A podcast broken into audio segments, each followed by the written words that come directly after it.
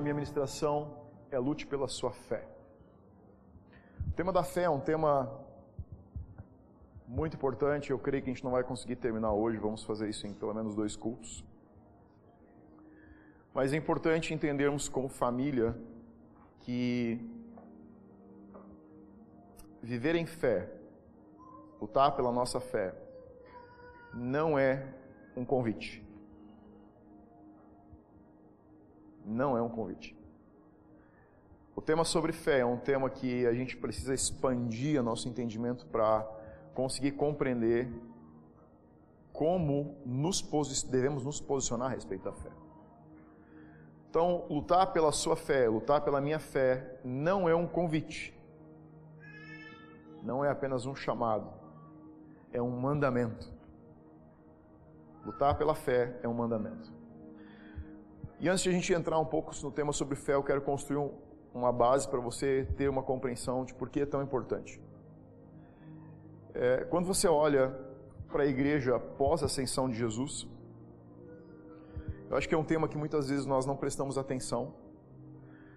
Mas a igreja após a ascensão de Jesus passou por uma por um tempo de bastante dificuldade. Nós, quando falamos de igreja, eclésia, pensamos na igreja no modelo que ela é hoje. País livre, um tema que nós já recebemos como herança dos nossos pais, dos nossos avós. E a gente conhece muita história bíblica e conhece pouco da história da igreja. Mas o movimento de onde começa a nascer a igreja foi um momento de muito desafio.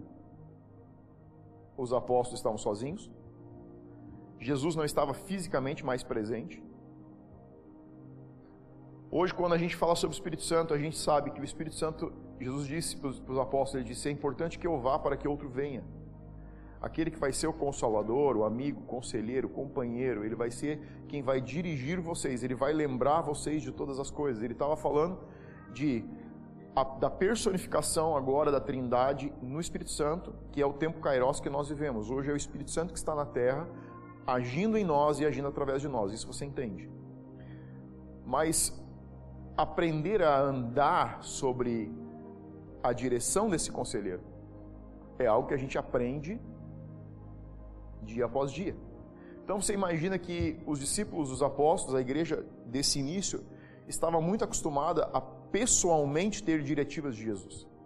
Agora, a pessoa que dava diretivas pessoalmente não está mais, a personalidade de Jesus não está. Está o Espírito dele no Espírito Santo, o Espírito da paternidade de Deus, o Espírito de Cristo e o Espírito Santo no seu agir de poder, de mover sobrenatural, está agindo na terra nos dias de hoje ainda mas a igreja vai precisar começar a aprender a como se mover com esse Espírito Santo. Ele não é visível,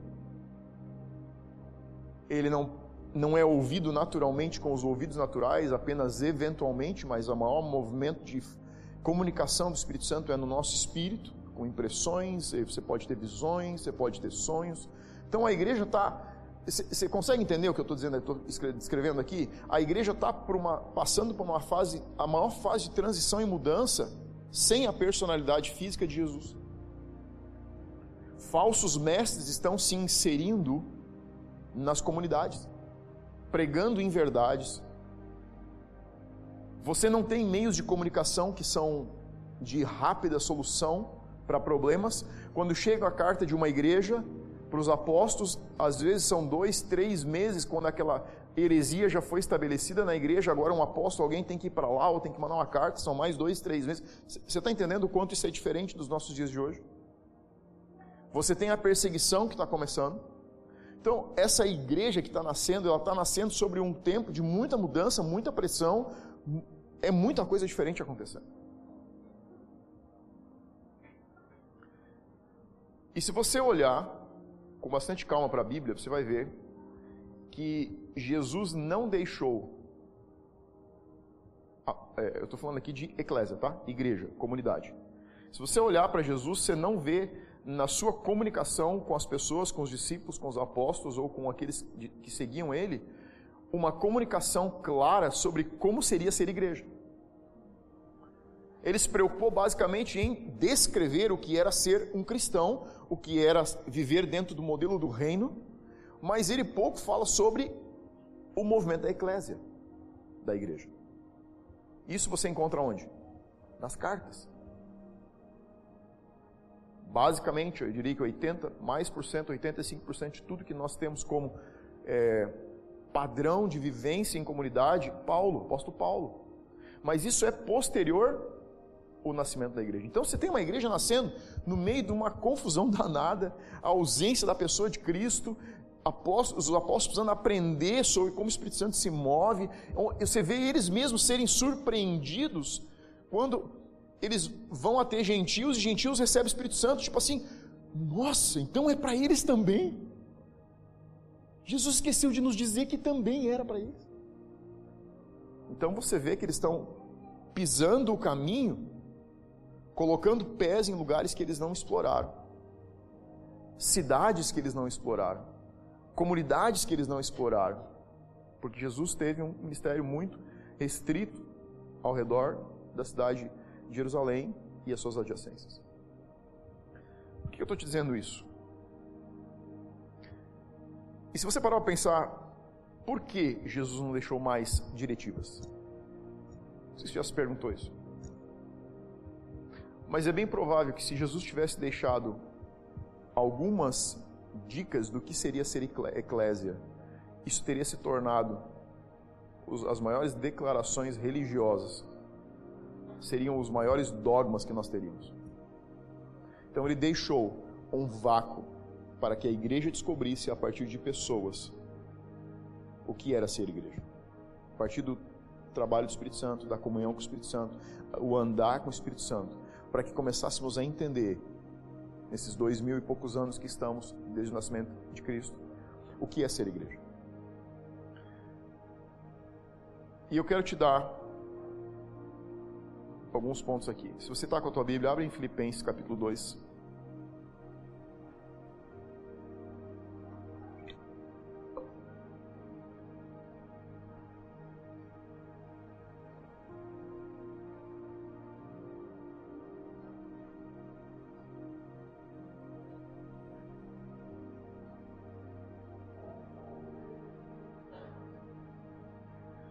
Filipenses capítulo 2.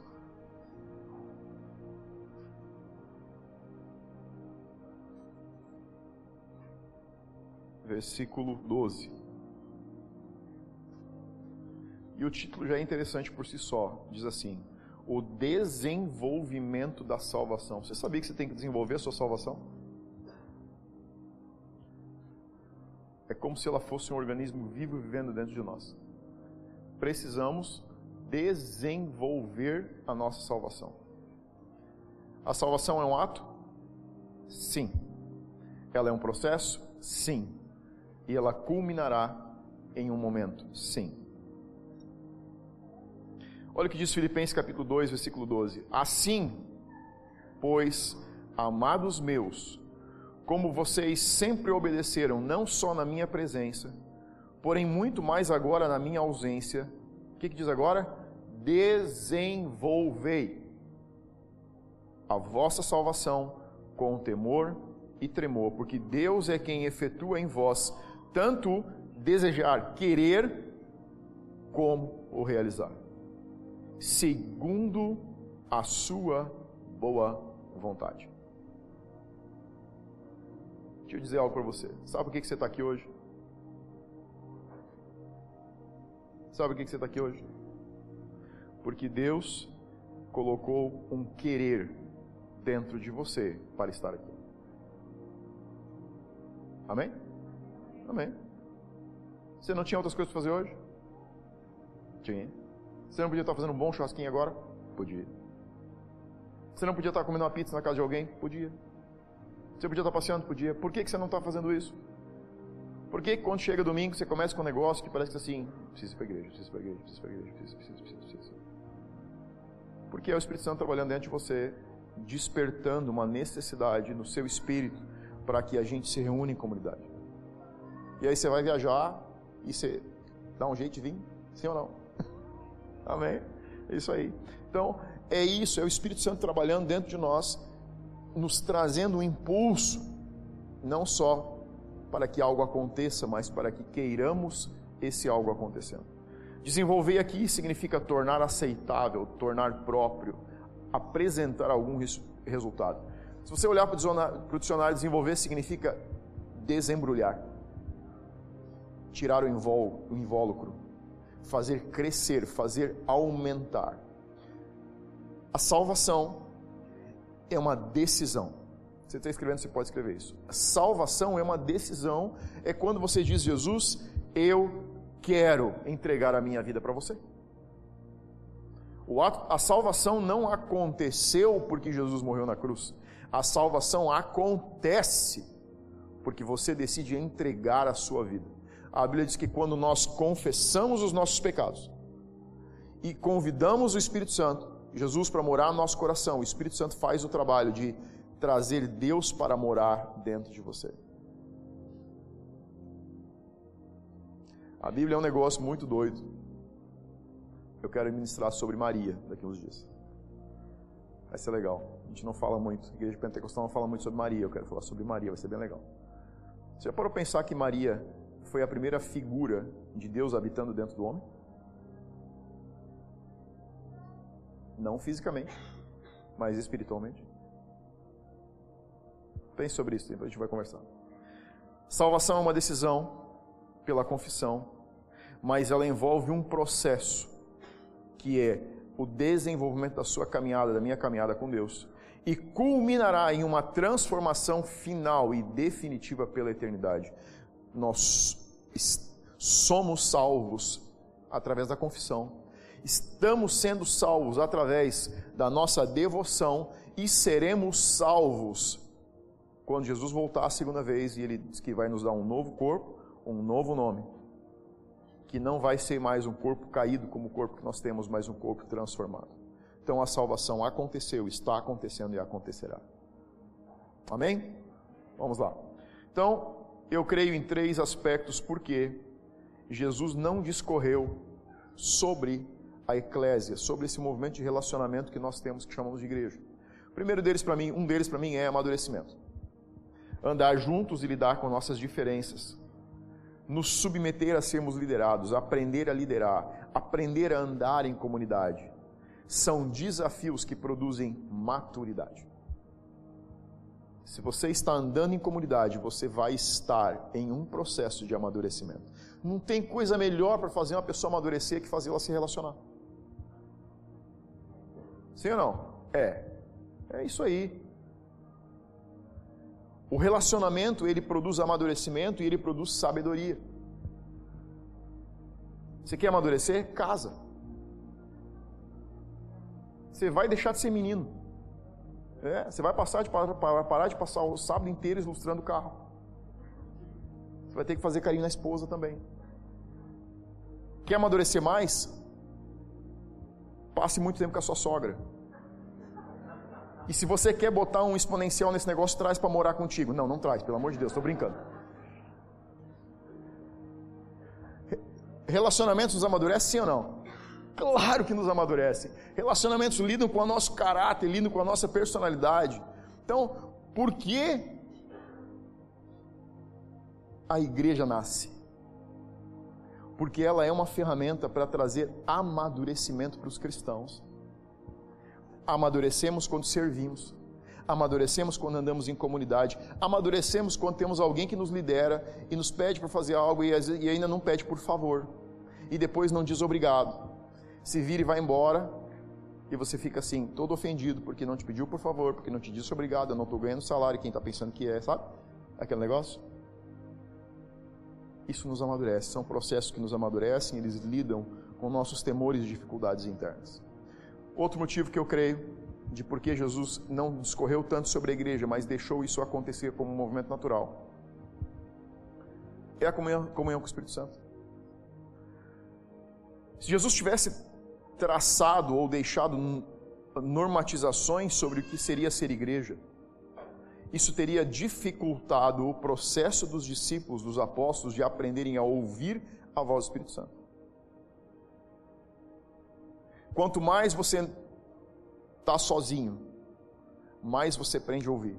Quanto mais você dá passos de fé, mais você aprende a depender. Quanto mais você dá passos de fé e risco, mais você aprende a ouvir a voz dele. Quanto mais você se joga no desconhecido, mais disponível você está para ouvir o que ele está dizendo. Você não vai conseguir aprender a ouvir mais o Espírito Santo se não der mais passos de fé. Pastor, mas como que eu vou dar um passo se eu não sei se o passo está certo? Às vezes você vai ter que dar ele errado. Mas a Bíblia diz que Deus não olha para os nossos atos, ele parte das nossas intenções. Então, se a intenção estava pura, verdadeira, valeu o risco.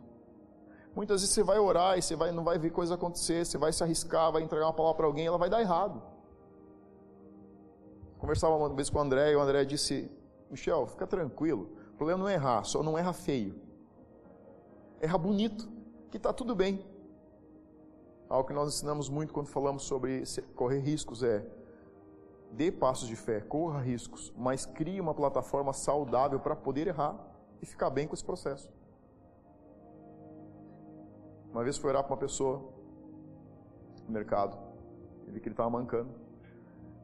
E foram as minhas primeiras orações fora de quatro paredes, então foi bastante desafiador. Cara, eu caí para cima do cara assim, que nem um lobo que estava três dias sem comer com um pedaço de carne. Quando eu estou indo para encostar no cara assim, eu lembrei, parece que eu estava ouvindo o André dizer. Erra bonito, ele disse, se você errar. E aí eu pensei, eu vou puxar a conversa e perguntar o que, que ele tem na perna. Perguntei, tudo bem, me apresentei, perguntei o nome dele. Perguntei, vi que o senhor está mancando, o que, tem com a sua perna? Não, ele disse, eu não tenho a perna. Nunca mais esqueci, erra, mas erra bonito. Deixa eu abençoar a sua vida? Claro, ele disse, pode abençoar. Então, às vezes, você tem que criar uma plataforma para, tipo, vai dar errado, mas vai dar errado legal. Só eu sair de lá e vocês que estão sabendo disso até hoje não sabem. E estou bem, eu saí caminhando aquele mercado dando glória a Deus pelos amigos que a gente tem que ensinam algumas coisas para a gente. E evita a gente de fazer algumas burradas. Então, o terceiro motivo, eu creio ser a vida em comunidade, com os seus desafios de andarmos juntos. Andar em comunidade, andarmos juntos é desafiador. Sim ou não? Sim. É desafiador me aguentar às vezes. Quanto mais perto de mim anda, mais você descobre isso. Quer saber como é? Pergunta minha esposa. Ela é quem mais vai te dizer isso. Então, a igreja, após a ascensão de Jesus, começou com uma diversidade de problemas e eles precisavam de diretivas para saber como agir.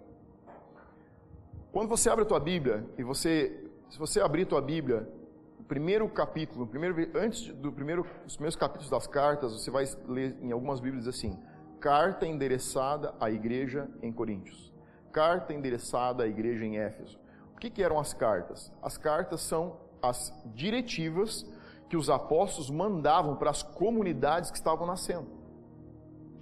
Então, quando você vê lá, 1 Coríntios era a primeira carta que Paulo enviou à igreja que estava em Corinto, a cidade de Corinto, eram os coríntios.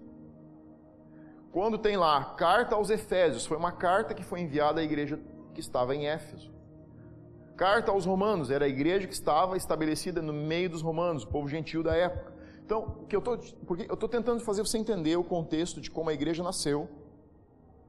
E às vezes nós perdemos algumas preciosidades dos ensinos, porque não conectamos com a época, com a era onde elas, eles, essas cartas foram escritas. As cartas eram enviadas para corrigir problemas, falsos ensinos, ensinos diluídos, falsas verdades, para combater falsos mestres.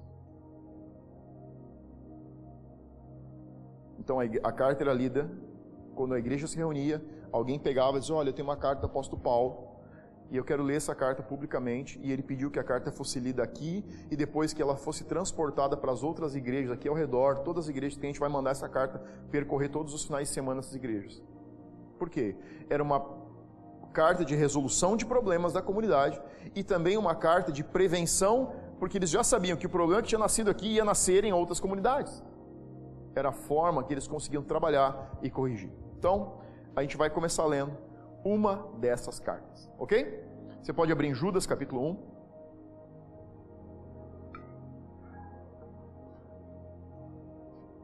Esse Judas não é o Iscariotes, tá? O traidor. Ele já estava morto fazia tempo. Esse Judas é irmão de Jesus, fisicamente. Judas capítulo 1, versículo 1.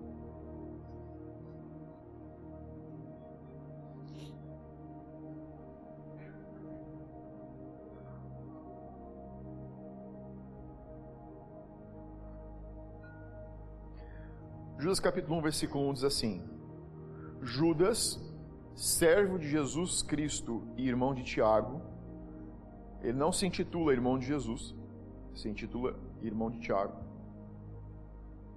Aos chamados, amados em Deus Pai e guardados em Jesus Cristo.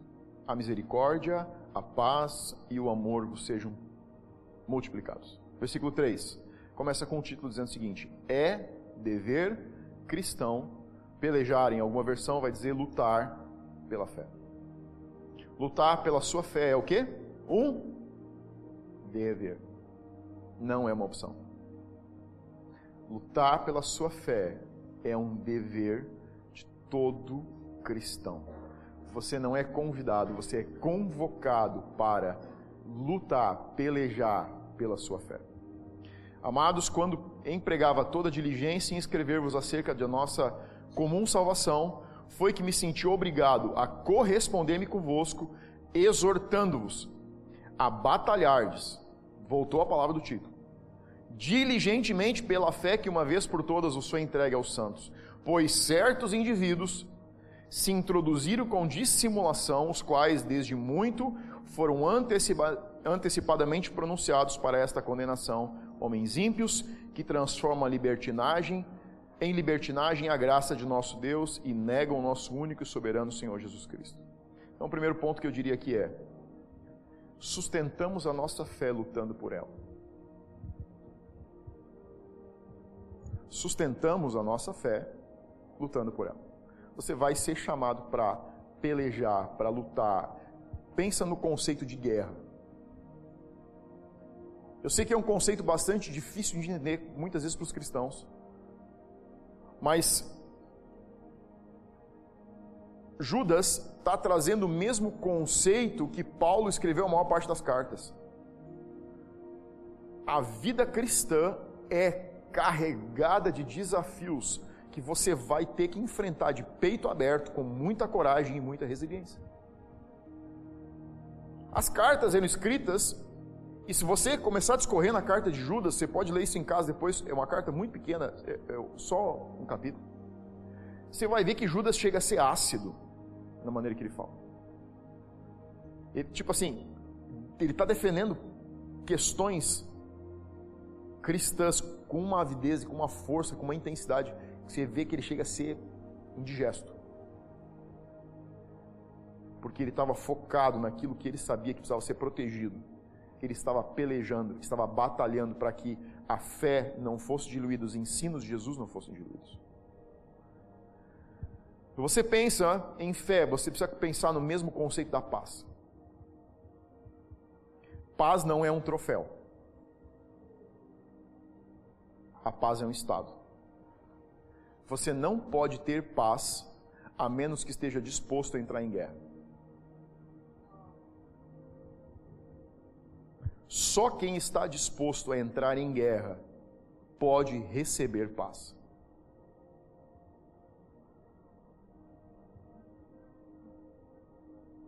A paz não é um troféu.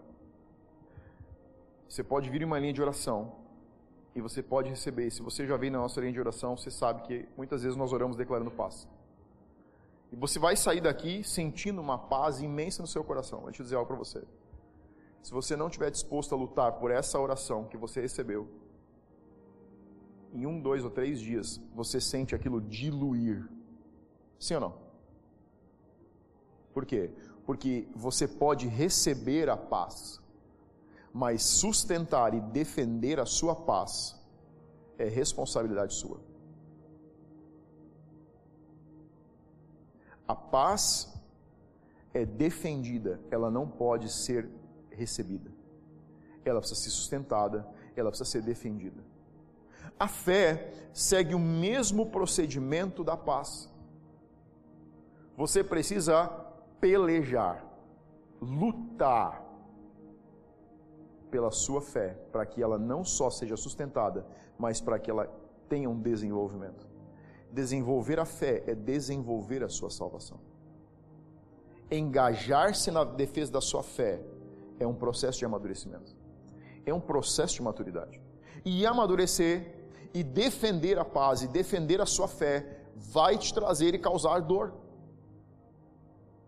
O processo de amadurecimento é um processo onde você começa a ver verdades que você não entendia. É a dor do crescimento. Só quem está crescendo sente dor. E só quem está sentindo a dor consegue amadurecer.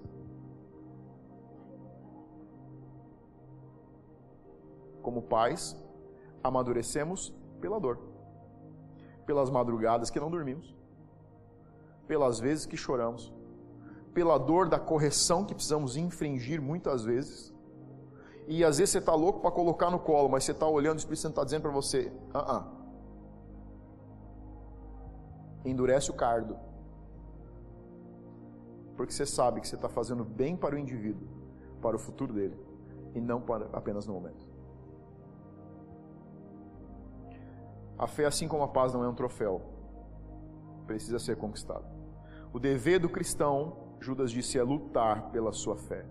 Judas era um dos irmãos de Jesus, e quando ele usa a palavra batalhar, ela vem do original do sentido de capturar e fazer alguém um prisioneiro. Olha só, deixa eu dizer algo para você. Quer ouvir um negócio que eu ouvi muito? Pastor, eu não sei, parece que a fé me foge. É claro que ela foge, filho. Você foi chamado para segurar ela captiva.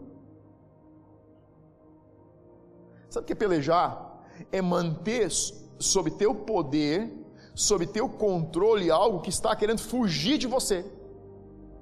Quando vem a adversidade, você sente com mais fé ou com menos fé? Vem um problema, você pensa assim, ah, agora estou com fé. Quando vem os problemas, você sente o quê? Parece que fura o balão. É nesse momento que você é chamado para defender a sua fé para pelejar. O que é lutar pela sua fé? É, são momentos de problemas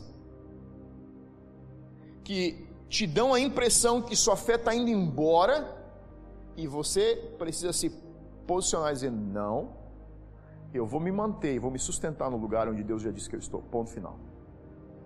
Eu sei que Deus está comigo, eu sei que tudo vai dar certo. Como que você consegue ter essa fé? Segurando firme. Segurando firme. Mas, pastor, e aí você não escuta Deus falar muito perto com você quando você está com problemas? Normalmente, em 99,99 ,99 mais 0,01 das vezes, é às vezes que ele não fala. Porque ele quer que eu amadureça. E um pai que quer que um filho amadureça vai precisar deixar ele pendurado, se segurando na sua fé e pelejando, lutando e defendendo ela com toda a coragem que ele tiver. Está me entendendo ou não? Estou conseguindo ser claro? O conceito de batalhar aqui, que Judas usou, significa capturar alguém e conduzi-lo como um prisioneiro. Você não conduz a tua fé como um prisioneiro, mas você tem um dom que Deus te deu para mudar as situações da sua vida e que se você não defender com vontade, isso vai embora. E aí você vai chegar no estado onde a maioria dos cristãos chega, Pastor, mas nos momentos mais difíceis parece que minha fé vai embora. Que tal você segurar ela firme nos momentos difíceis? Para ela não ir embora. Mas, pastor, eu achei que tinha que sentir um negócio muito louco quando a fé vem. Eu não sinto nada. Quando os problemas vêm, tudo que eu sinto é vontade de ir embora, fugir desistir.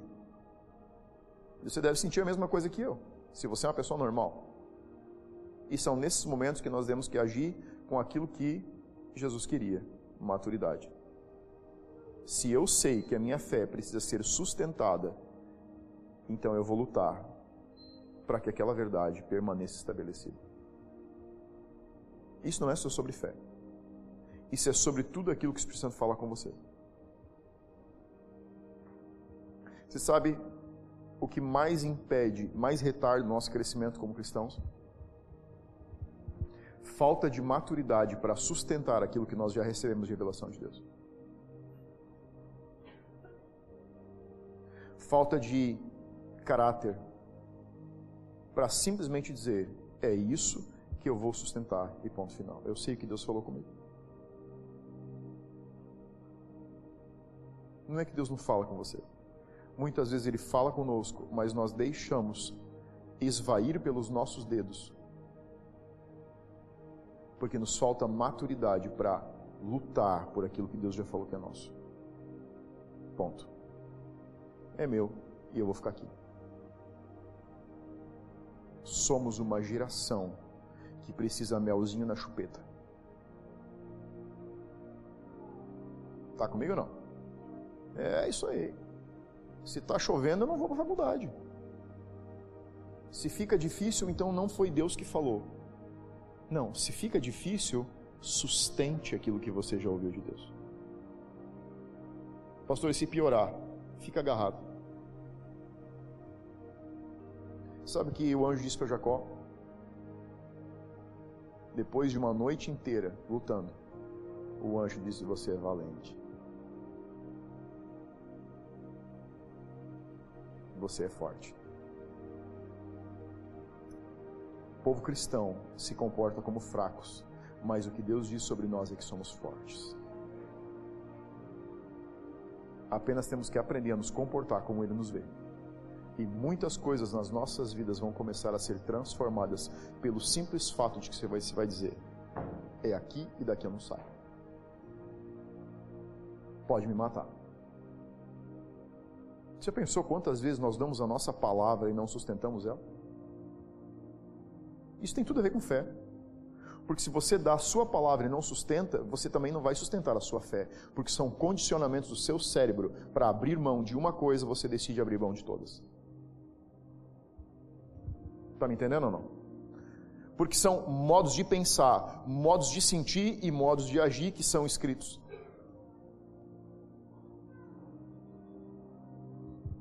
Vamos lá. Judas disse diligentemente, ativo, aplicado, de forma zelosa e cuidadosa, e realizando atividades de forma rápida, eficaz e responsável. Olha, isso tem tudo a ver com nós. Sim ou não? Não. Mas vai ter? Sim. Zelo significa rapidez em agir, ser eficaz, ser responsável, ser aplicado e ser cuidadoso. Você precisa ser cuidadoso com as palavras que recebe de Deus. Você precisa ser zeloso com aquilo que Deus já falou sobre você. Você precisa ser zeloso com as orações e as curas que você recebe.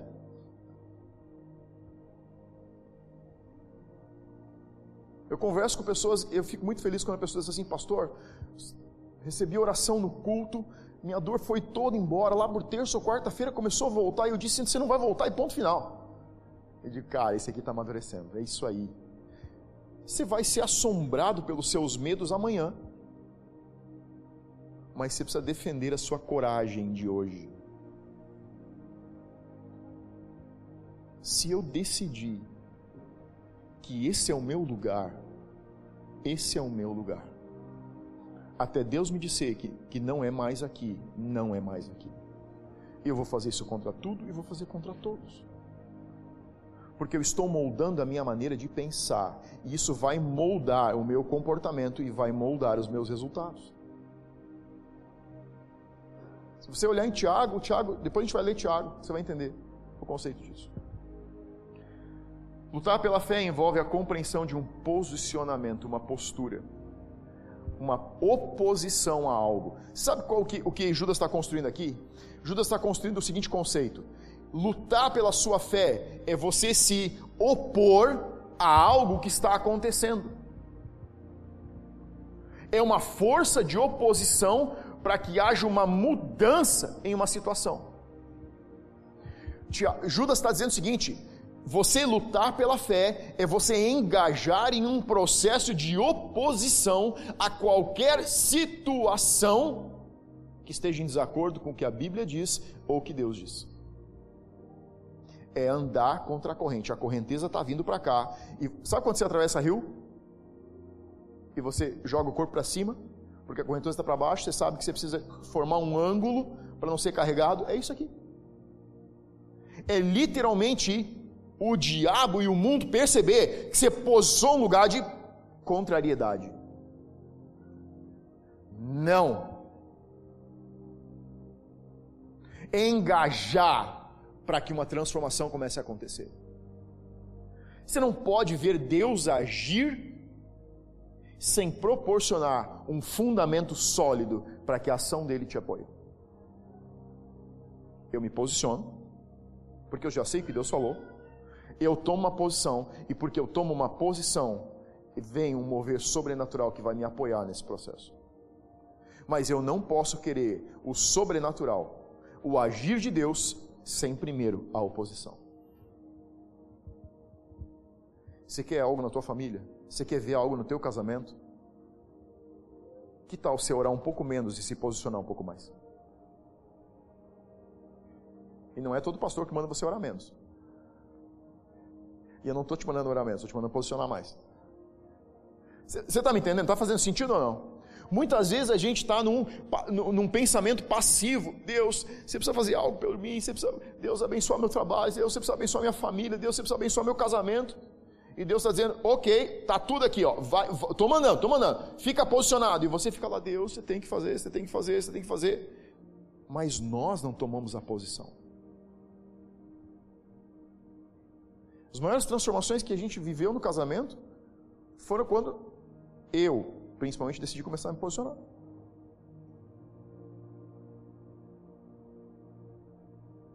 As transformações acontecem de forma sobrenatural depois de um posicionamento. Quando você bota a tua palavra e você dizer aqui, você começa a ver algo se mover de uma forma Essa igreja tem três anos e meio. Ela é resultado de uma posição.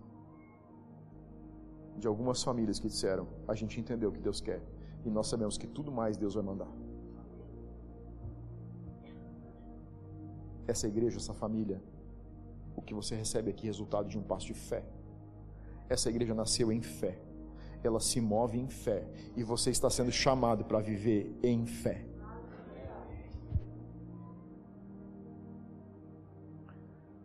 Uma fé e uma devoção puras são uma postura de oposição contra tudo e todos que tentam, tentam diluir, adaptar ou mudar as verdades deixadas por Jesus.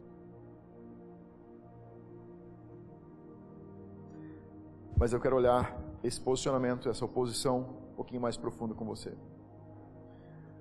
Não é difícil nos posicionarmos contra situações internas. Mas a pergunta que eu me fazia enquanto fazia esse devocional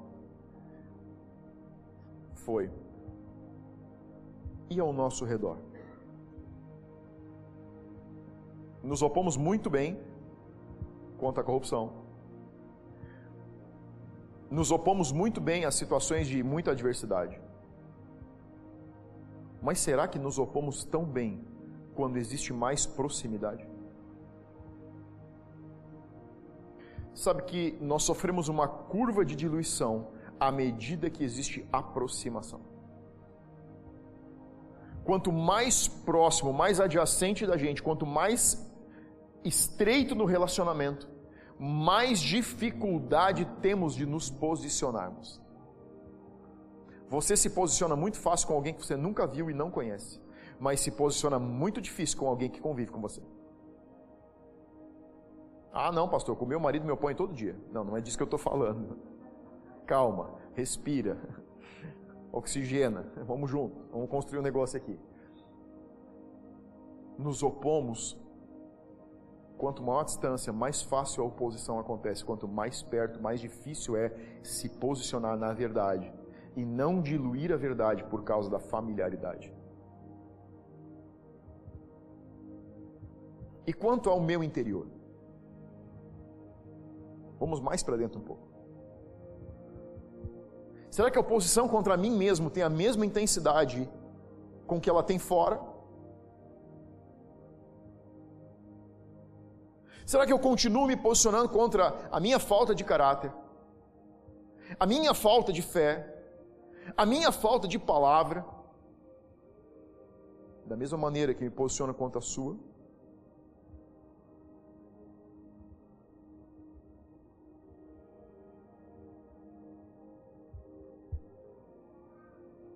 Ou será que a familiaridade, familiaridade comigo mesmo dilui, dilui mais a verdade do que dilui com você?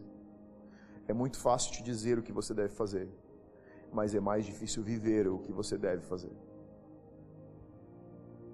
É como ao teu próximo e você mesmo. A gente manipula muito bem do lado de fora, mas muito mal a transformação do lado de dentro nós olhamos para os nossos filhos e dizemos como eles devem se comportar, mas não olhamos para nós mesmos para ver as crianças mal educadas que estão aqui dentro. Porque as crianças do lado de fora estão apenas imitando as crianças do lado de dentro.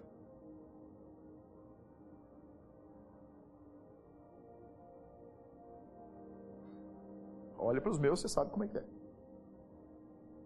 É assim. Observe seus filhos. E você vai ver re, o replicar de pensamentos, palavras e atitudes. Eles são a figura mais lúdica da verdade que nós vivemos.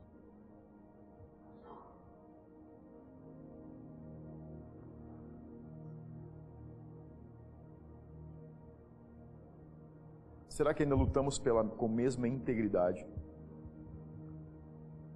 Do que lutávamos no ano passado? Será que, e, e são perguntas que eu faço para mim. Será que eu tenho lidado com a mesma integridade com os meus filhos que lido comigo, que lido com a minha igreja?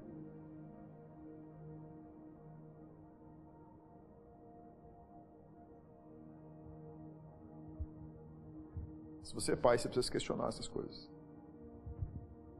Porque você não está criando filhos você está formando homens e mulheres para o futuro. E os homens e as mulheres de amanhã estão sendo modelados hoje. Eles não serão modelados amanhã. Eles são modelados hoje. Você não pode cobrar de um jovem de 20 anos um comportamento que ele não foi ensinado com 5. Com 20, ele vai replicar o que nós formatamos com 5, com 6, com 7, com 8. Faz sentido ou não? Sim. O nível de ensino, o nível de integridade, o nível de caráter com que nós lidamos com os nossos filhos definirá, determinará o nível de devoção e paixão que eles se moverão pelo reino amanhã. Eu não posso esperar que meus filhos sejam apaixonados por Jesus amanhã se eu faço eles amarem o dinheiro hoje?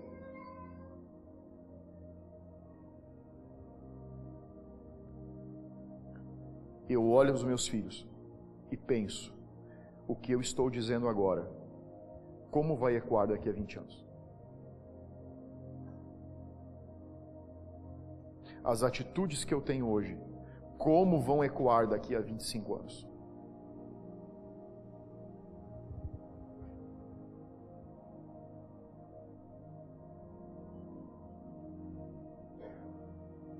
Muitas vezes eu escuto frases que desafiam o ensino.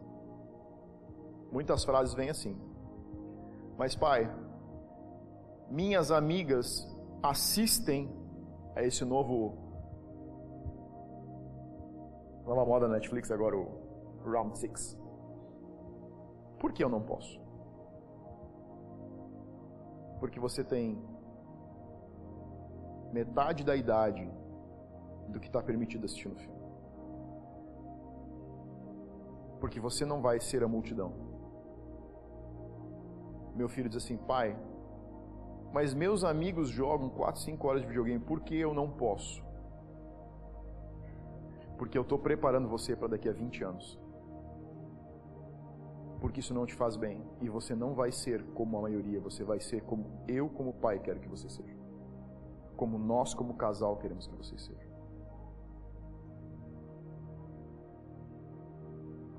E às vezes eles choram, ficam bravos, mas eles sabem que são filhos. E conseguem receber a correção, conseguem receber o ensino. E aí você, eu quero te traçar um comparativo. Você sabe por quê e qual, qual é a linha de diferença entre ser entre liderar uma família natural e liderar uma família espiritual? Sabe qual a diferença? A diferença é que lidar, liderar uma família natural, você lida com filhos que sabem que são filhos. Mas quando você lidera uma família espiritual, muitos daqueles que você chama de filhos se veem como órfãos. E quando você corrige, quando você resiste, quando você ensina, eles ficam feridos. Lembra do espírito de orfandade? Sabe onde o espírito de orfandade se manifesta mais? Na dor que você sente quando é confrontado. Pelo seu pastor, pelo seu líder, pelo seu líder de ministério. A intensidade de dor que você sente é proporcional ao nível de orfandade que vivemos. Quanto mais filhos nos sentimos, mais conseguimos nos sentir amados quando somos confrontados. Quanto mais órfãos nos sentimos, mais dor sentimos no confronto. Porque parece ser uma negação de amor, enquanto que é uma declaração de amor. Você quer saber se você ama seu líder, seu pastor? Pede para ele te bater. Se você sair dizendo assim, ai, que amor. Você está sarado. Senão você precisa curar esse negócio, porque ele vai te quebrar. Segundo ponto. Não confunda resistência com oposição. Quem resiste se posiciona para não se submeter. É uma oposição, uma contrariedade. Oposição é lutar para ver uma transformação acontecer. Resistência é lutar para a transformação não acontecer. Olha o que diz Tiago capítulo 4, versículo 7, não precisa abrir. Sujeitai-vos, portanto, a Deus, resisti ao diabo, e ele fugirá de vós. Tem alguns líderes que leem assim: Sujeitai-vos a Deus e resisti os vossos pastores, e eles fugirão de vós. Será uma piada. Só os que têm espírito de filiação conseguiram rir. Sujeitai-vos, portanto, a Deus e resisti ao diabo, e ele fugirá de vós. Sujeite-se a Deus, resista ao diabo e lute pela sua fé. Sujeite-se a Deus, resista ao diabo e lute pela sua fé. É dever do cristão lutar. É dever do cristão lutar por tudo que gere fé, preserve fé, aumente fé, consolide fé e glorifique a Deus. Por que, que eu estou te dizendo que oposição não é resistência? Porque não é muito difícil você se engajar na sua luta. Difícil é você sustentar a sua luta. Nos engajamos muito bem mas muitas vezes nos tornamos grandes desertores da nossa batalha. Quando o processo de transformação começa a tocar o nosso interior, quando você começa a ser confrontado com aquilo que não gostaria de ser confrontado, normalmente, se você não estiver disposto a realmente ver algo, uma mudança consistente na sua vida, você vai sair da oposição e vai se posicionar na resistência. Esse é o natural.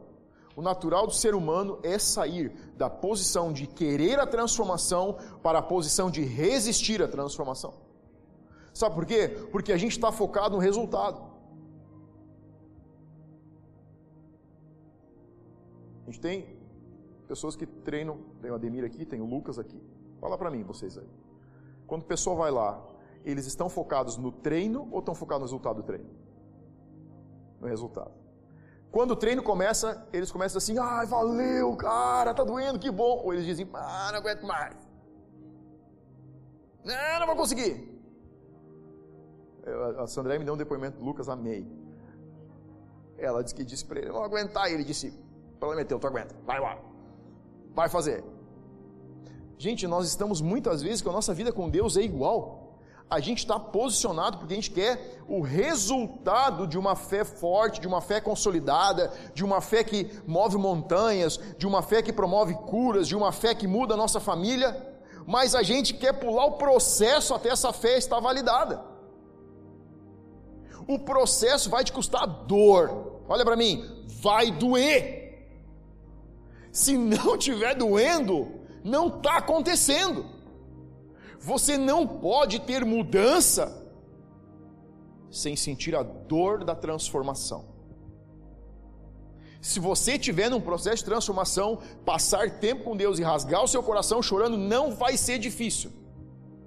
Muitas vezes eu fui para o meu lugar secreto porque eu precisava chorar, porque eu não aguentava mais de tanto que doía. Transformação verdadeira não é você desejar chorar e você não aguentar mais de vontade de chorar. É quando você vai para Deus e você.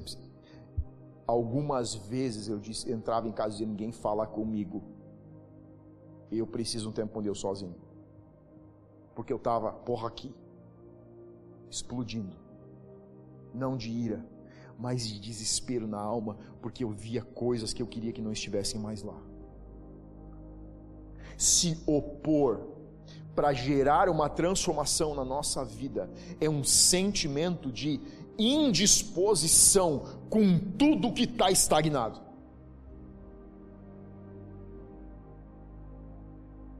Se você não está sentindo dor com estagnação, você não está se opondo, você está resistindo. Você quer saber se você é uma oposição ou se você é resistência? Me diga quanto desespero por mudança você passa. Quando você acordar de manhã, a primeira coisa que vem na tua cabeça é o que você não quer mais na tua vida. E quando você deitar na cama, é a última coisa que você pensa é o que você não quer mais na sua vida. Você está desejando mudança. Ah, pastor, mas viver assim é muito tenso. Bem-vindo ao mundo daqueles que amadurecem que tem uma fé forte, que tem uma fé consolidada. Bem-vindo ao mundo dos transformadores de realidade. Bem-vindo a uma família que quer ver você sofrer. Não, não, amém. Quer ver você mudar. Que quer ver você sentir dor, sim. Eu quero que você sofra a dor, mas da mudança.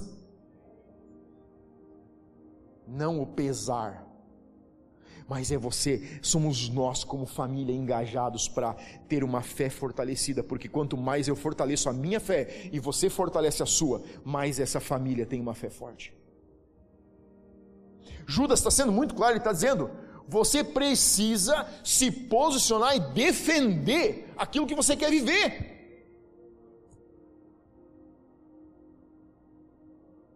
Não é difícil você entrar por aquela porta, primeiro dia que você entra aqui, e dizer: Uau, eu quero viver isso. É difícil você entrar depois de oito meses por aquela porta dizendo: Uau, eu quero viver isso.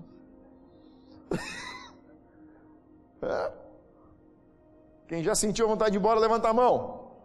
A igreja toda diz amém. Isso aí eu sei, eu também já tive. Mas a gente vai ficar posicionado aonde? Naquilo que nós decidimos viver. E a gente vai batalhar por isso, a gente vai lutar por isso e a gente vai crescer com isso. Olha o que diz Hebreus. Hebreus 13, 17 diz assim: Obedecei aos vossos guias e sede submissos para com eles, pois velam por vossa alma, como quem deve prestar contas, para que façam isso com alegria e não gemendo, porque isso não aproveita ou não é de proveito para vocês. Esse versículo é um versículo muito legal. Obedeçam aos seus líderes e sejam submissos para com eles. Você sabe qual é um dos maiores desafios com relação a uma família espiritual? Permanecer submisso. Nada vai desafiar tanto você quanto permanecer. Se você é uma pessoa normal, você vai ter muita vontade de não permanecer.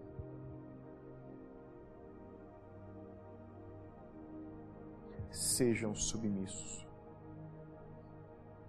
Quando você não consegue se submeter ou quando você decide não se submeter, sabe o que eu perco com isso? Sabe que a liderança perde? Sabe o que a igreja perde? Sabe o que os pastores perdem? Nada. O prejuízo é seu. O processo é seu. A mudança é sua.